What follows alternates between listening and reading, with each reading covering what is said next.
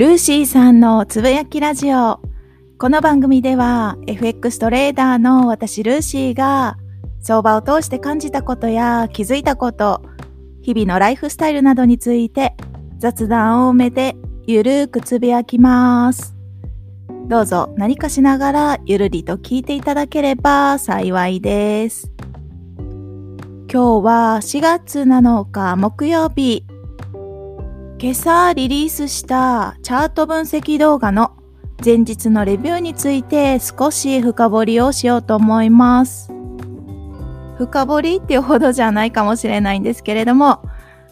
動画は一応詳細欄にリンクを貼っておきますね。動画のタイトルは活用しないと損。優秀すぎるトレンドライン。チャンネルラインも同じだよ。っていうことで、動画の内容はトレンドラインとチャンネルラインの引くタイミングとか、引く時に注目してるポイントなどを細かく解説しました。なんですが、今回のこの放送では、トレンドラインの活用方法について深掘りするっていうわけではなくって、タイトルに書きました。物事を複雑にしない。12歳の子供に理解できるかどうかが一つの基準というお話です。私もよく物事を複雑にしてしまうことがあります。できるだけ単純にしたいと思って心がけて生きてはいるんですけれども、人間は考える力があるがゆえに、どうしても物事を複雑にして、混乱して自爆してしまうっていうことはよくあると思います。私だけですかね。はい。ということで、このようなタイトルにしました。まず、今回の動画で登場してくるトレンドラインとかチャンネルライン、あとは水平線っていうその言葉ですね。相場の世界と関わりがない方は、これらの言葉を知らないと思うので、軽く用語の説明をします。トレンドラインというのは、簡単な言葉で言い換えると、斜めのまっすぐな線のことです。左から右上に引く斜めの線。そして左から右下に引く斜めの線。この2種類が存在します。チャンネルラインはトレンドラインっていう斜めのまっすぐな線。これの応用編みたいな存在なんですけれども、トレンドラインを上下どちらかに平行にずらした2本の線のことを言います。水平線。これは文字の通り、左から右に水平にまっすぐ引いた線のことです。この3つのラインが私の動画には毎日登場します。私、本当に LINE がとっても好きなんですけれども、LINE 愛好家 なんですけどね。皆さんは LINE を使ってトレードをしたりしますか？多くの方が活用している優秀なツールなんじゃないかなと思うわけなんですけれども、私が LINE をとても好きな理由は、使い方を一度聞いただけで即実践できるからです。即実践できるって言っても自分のものにして相場から利益を得るには時間がかかります。自分のものにするには時間はかかりますが、LINE を引くっていうそのアクションだけであればすぐ実践できると思うんですね。一度聞いただけですぐ試せるっていうこの基準が重要ポイントで私自身が大切にしているところです。何度聞いても理解するのに時間がかかるやり方ってねえ。たとえそのやり方が優秀だとしても混乱の極みでしかない。そのように思っちゃってます。私自身が賢くないからそのように思うかもしれないんですが賢い人でないと使えないやり方っていうのは今の自分には合わないものっていう判断をして使わなくていいかなっていうのが私の考え方です。優秀なツールっていうそっちを基準にするっていうよりかは私自身のレベルに合わせたやり方をやった方がきっと自分が無理せずに続けられるんじゃないかなっていうそっちの方を優先しています。常に選択する主導権は自分にあるので自分基準でいいと思うんですよね。今回のタイトルに書いた12歳の子供に理解できるかどうか。これは投資の世界ではよく言われる基準の一つだと思います。私が大好きな本、デイトレードにもこのような言葉が書かれています。詳しくはデイトレードの本の深掘り会に別でお話をしようと思うんですけれども、FX トレードを始めた当時の私は、まずエントリーする場所っていうのがそもそもわからなくって、エントリーする場所を見つけることからスタートしました。その基準として、斜め線のトレンドラインを採用したんですね。トレンドラインを基準に上下どちらかに割った時に値動きの方向が変わることが多いっていう基準で過去検証をしました。検証結果はそこそこ良かったので、こんな単純なやり方で私億万長者になっちゃうんじゃないかって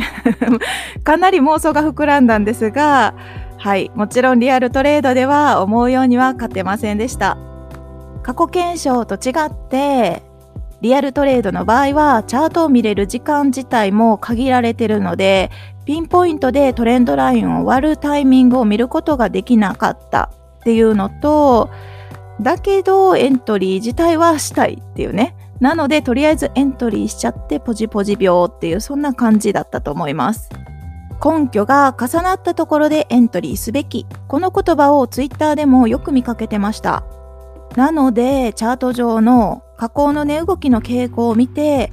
3点つけたら加工しやすいってことを発見して、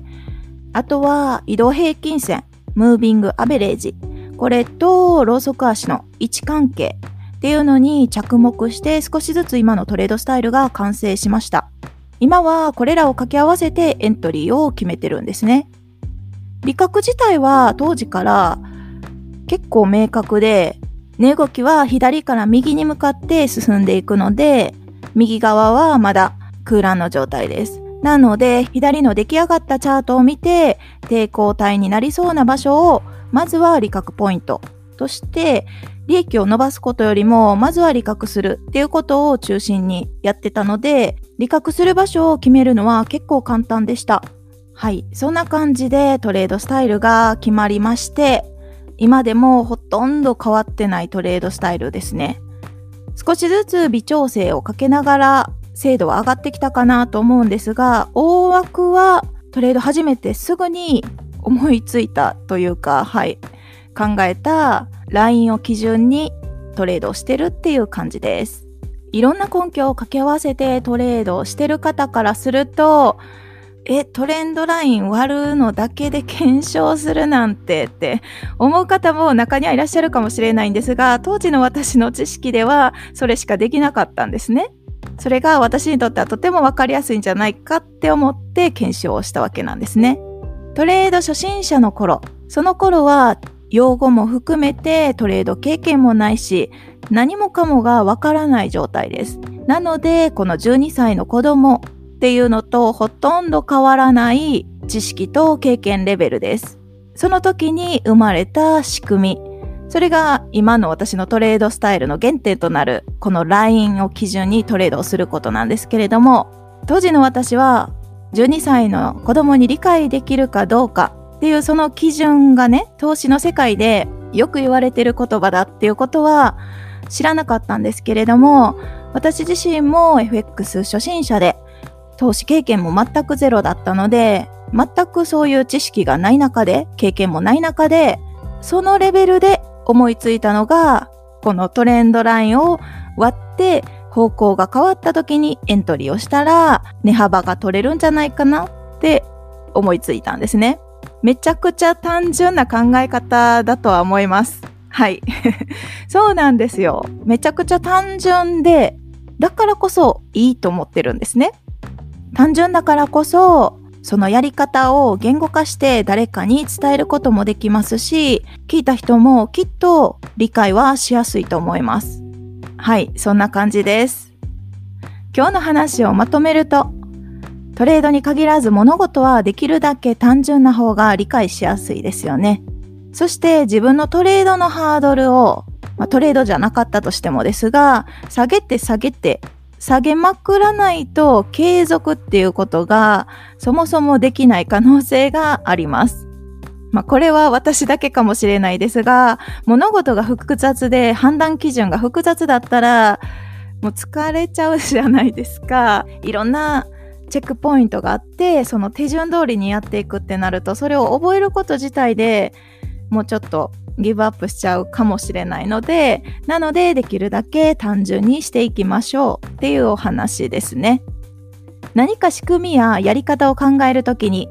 この12歳の子供に理解できるかどうかっていう基準を設けて判断すると自分自身も楽になれるかもしれません。